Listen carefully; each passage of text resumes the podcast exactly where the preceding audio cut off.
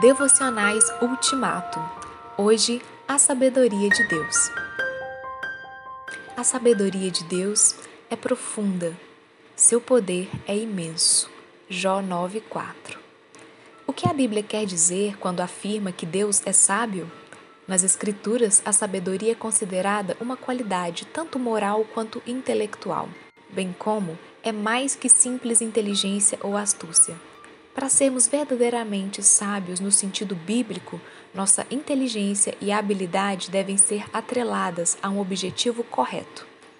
A sabedoria é a capacidade de ver e a tendência de escolher o melhor e mais elevado objetivo, juntamente com os meios mais seguros de atingi-lo.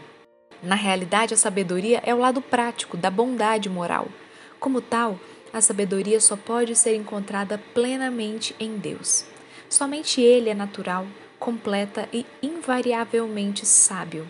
A sabedoria dele está sempre a postos, como diz um antigo hino. Deus nunca deixe de ser sábio naquilo que ele faz.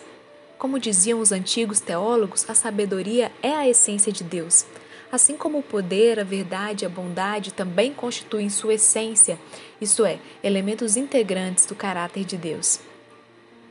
Para refletir, Pense na sabedoria como descrita acima.